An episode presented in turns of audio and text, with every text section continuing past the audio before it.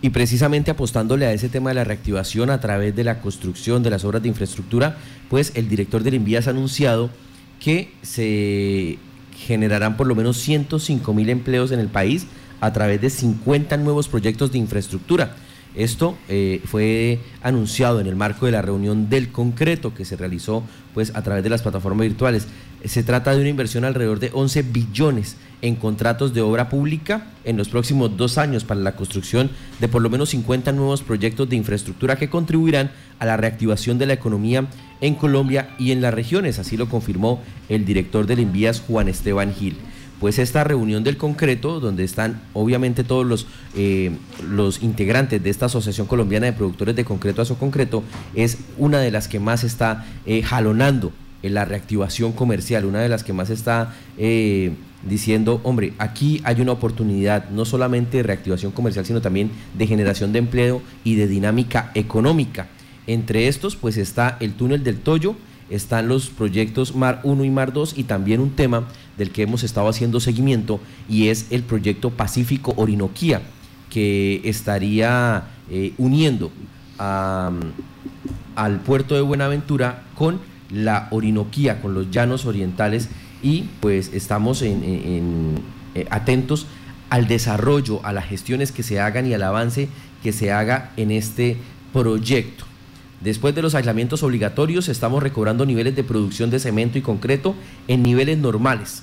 La recuperación en los despachos de cemento alcanzó un promedio mensual normal por encima del millón de toneladas. Es una de las cifras para reseñar. La entregó Manuel Lascarro, director general de Concreto, a quien saludamos a esta hora. Ingeniero, bienvenido al departamento de Casanare. Muy buenos días.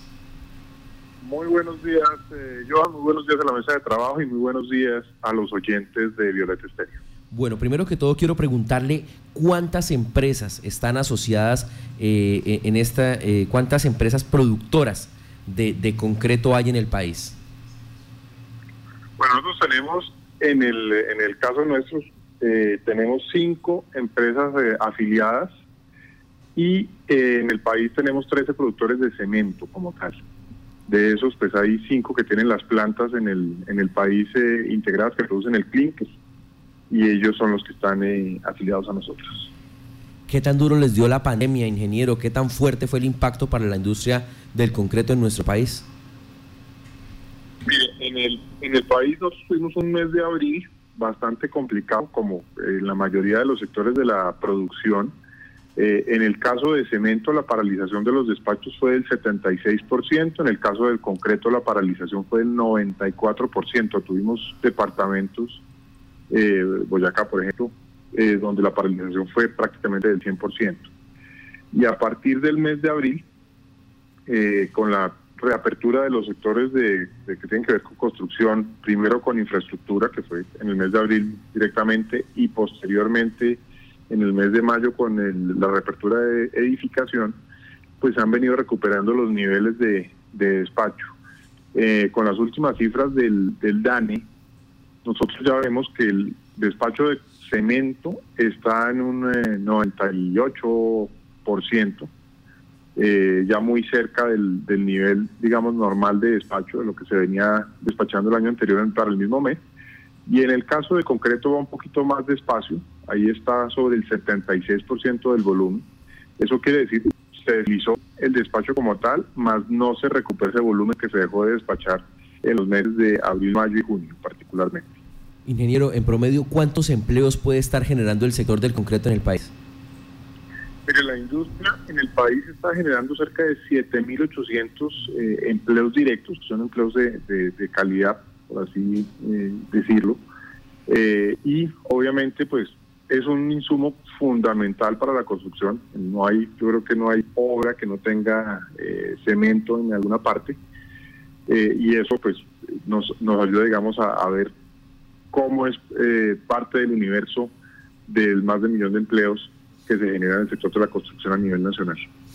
Y en este momento, cuando se empieza la reactivación, ¿hacia dónde está eh, dirigiéndose ese concreto que se está produciendo? ¿Hacia las obras de infraestructura del orden nacional? ¿Hacia el sector de la construcción particular, del sector privado? ¿Cuál, ¿Cuál sector le está generando más reactivación en este momento a, a la industria del concreto? Bueno, de acuerdo a las, mismas cifras del, del, DAN hemos estado mirando cómo se ha eh, reactivado. Eh, hubo, digamos, una reactivación rápida, particularmente en los segmentos novis eh, a nivel nacional. pero digamos que todos los, todos los segmentos están trabajando más o menos, o la reactivación fue muy similar en todos. No hubo uno particularmente infraestructura de edificación que en este momento se ve afectado. Ahora, lo que viene hacia adelante sí puede ser un poco diferente, eh, porque lo que se está despachando hoy en día, pues casi que era lo que ya eh, se había contratado, lo que se venía trabajando, eh, y eso muestra pues que la reactivación volvió a los niveles de lo que teníamos en el mes de febrero. Lo que viene hacia adelante puede variar en la medida en que por un lado en el tema de vivienda se están anunciando unas medidas como el, el tema de los 200 mil subsidios, que esperamos que produzca una reacción positiva en el mercado, ya para el caso del despacho para el año 2021. Y en el caso de infraestructura, ustedes lo mencionaba hace un, rato, eh, se han hecho unos anuncios como el que eh, hizo el director de Invías el día lunes de 11 billones de pesos en inversión o en proyectos, lo que van a hacer en vías eh, terciarias y en obra pública. Eh, y esperamos pues que eso también ayude a que se dinamice el próximo año. Seguramente el tema de la infraestructura pues puede ayudar a jalonar, está mucho más directamente relacionado con la gestión que puede tener el gobierno nacional y los gobiernos locales. Eh, y, es uno de los motores de reactivación, no solamente en Colombia, en, todo el mundo se está planteando construir infraestructura para hacer eh, la reactivación por la cantidad de empleo que genera. Entonces esperamos que eso se pueda materializar el próximo año y que ese sector crezca mucho más. Ingeniero, ¿en qué zonas del país se está concentrando la mayor producción de, eh, del cemento? Y aparte de eso, ¿en qué zonas del país es donde se, está generando esa mayor demanda de, este producto? Bueno, el eh, cemento se produce en el país, hay las plantas, hay 14 plantas de producción de cemento en el país. De esas, esas plantas están en todo el territorio nacional, es un tema también eh, geográfico. Eh, la planta de cemento se coloca en donde están los yacimientos de caliza. Y el, en cuanto a la demanda, lo que hemos visto es que ha habido una reactivación. No, estamos al año corrido comparado contra el 2019 por debajo de lo que tenemos en, eh, de lo que traíamos en el 2019. Entonces, en el caso de cemento, el promedio nacional está un poquito, eh, más o menos por el 20% por debajo del que teníamos el año pasado. Seguramente me disminuirá un poco ese número de aquí a final de año, va a ser inferior a lo del 2019. Y ya cuando lo miramos regionalmente, más o menos todos están en la misma, en la misma zona. Hay unos departamentos que han tenido una reactivación un poquito mejor de los que están identificados a nivel del DANI, como el caso de Boyacá, y hay unos que han tenido una reactivación un poquito más lenta, eh, como el caso de Atlántico o el caso de Bogotá. En el caso de concreto premestado, por ejemplo, el año corrido está en eh, más o menos 35% menos del volumen del año anterior. Y, en, y cuando miramos los departamentos, tenemos departamentos, volvemos al tema de Boyacá, que está solamente en un menos 13%, y tenemos casos como el de Bogotá, que está en menos un 40%. Sí, hace eh, algunos días eh, fue reiterativo el tema que se está acabando la arena utilizada para las construcciones que ya eh, hay algunos países donde les tocó limitarse en estos procesos porque efectivamente este producto no lo había. En Colombia, ¿cómo estamos? ¿Hay ese riesgo? ¿Se tiene en cuenta eh, este, esta situación o por el contrario estamos muy bien? ¿Cómo estamos? Bueno, el tema de la, de la arena y de las gravas es, un insumo fundamental para el sector de la construcción en cualquier eh, parte. O sea, no hay manera de, poder hacerlo concreto sin arena y gravas y ese es el material de construcción más económico que nosotros podemos tener. En la medida que no lo tenemos, pues se encarece la construcción como tal. Al igual que colocaba yo el ejemplo hace unos hace unos minutos de que la planta de cemento se coloca donde están los yacimientos, pues la minería solamente se puede hacer en donde existen los yacimientos. Entonces, por el momento hay el abastecimiento para el país, pero nosotros tenemos que pensar en largo plazo. Las obras que requiere el país son muchas eh, poder llevar el desarrollo a las regiones, pues requiere hacer las vías.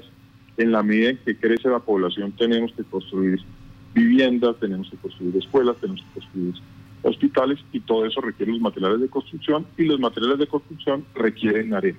Sí. Entonces, hay, eh, digamos que a veces una oposición a que se pueda hacer la minería y lo que se ha demostrado en los países, incluso los, países más eh, avanzados, es que esa minería se puede hacer de manera responsable y se puede hacer de manera sostenible.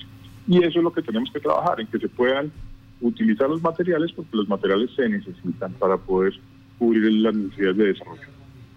En este momento, eh, esas obras que se van a desarrollar en el país, eh, se, tiene previsto para cuántos años? Porque es que esa es otra cuestión que la comunidad también eh, cuestiona. Se dice muy bonito que se destinen 11 billones de pesos para recuperación económica de las regiones vía obras. Sí, pero eh, hay obras que tardan 10, 12, 13, 14 años. En este caso, ¿cómo, están organizados para que no pase eso? Bueno, en eso hay, hay varias iniciativas y, fue parte de la, conversación con el director del, del Invías el día lunes y que lo hablaremos nuevamente este, este viernes con la, con la señora vicepresidenta. El gobierno tiene eh, específicamente algo que se llama los pactos por el crecimiento del sector de la construcción y el pacto por el crecimiento del sector de infraestructura. ¿Qué es lo que se está haciendo ahí? Se están mirando los cuellos de botella, esto arrancó desde el año pasado, se están mirando los cuellos de botella que permitan que se puedan agilizar los proyectos, o sea, que del papel pasemos mucho más rápido a la, a la obra y que eso empiece a generar los efectos, pues no solamente en las ventajas eh, para que la gente pueda disfrutar los proyectos, sino que adicionalmente produzca el impacto en la economía que se está esperando. Tuvimos también el lunes eh, una eh, discusión, una discusión, no, una conversación con el presidente de la Junta Directiva de la Cámara Colombiana de, Infraestructura, con el doctor Mauricio Oz, hablando de cómo la inversión privada en los proyectos va a ser también uno de los motores importantes de apalancamiento, en la medida en que los privados le pueden ayudar al Estado muy eficientemente en que los proyectos se materialicen en un tiempo más corto y se puedan desarrollar y generen esos impactos. Entonces, hay unos mecanismos que ya se están trabajando que tienen que ver con esa materialización rápida de los proyectos, porque como usted dice, en este momento que necesitamos la reactivación, que tenemos este motor de la construcción, lo que necesitamos es mucha velocidad. Bueno, en esta reunión, la cuarta reunión del concreto de esta de la Asociación eh, Colombiana de Productores de Concreto a Concreto, ¿cuáles son las propuestas? ¿Ustedes también llevan propuestas para plantearle al sector productivo, al gobierno nacional, a las diferentes administraciones regionales para ayudar, para jalonar también mutuamente esa reactivación comercial y esa generación de empleo?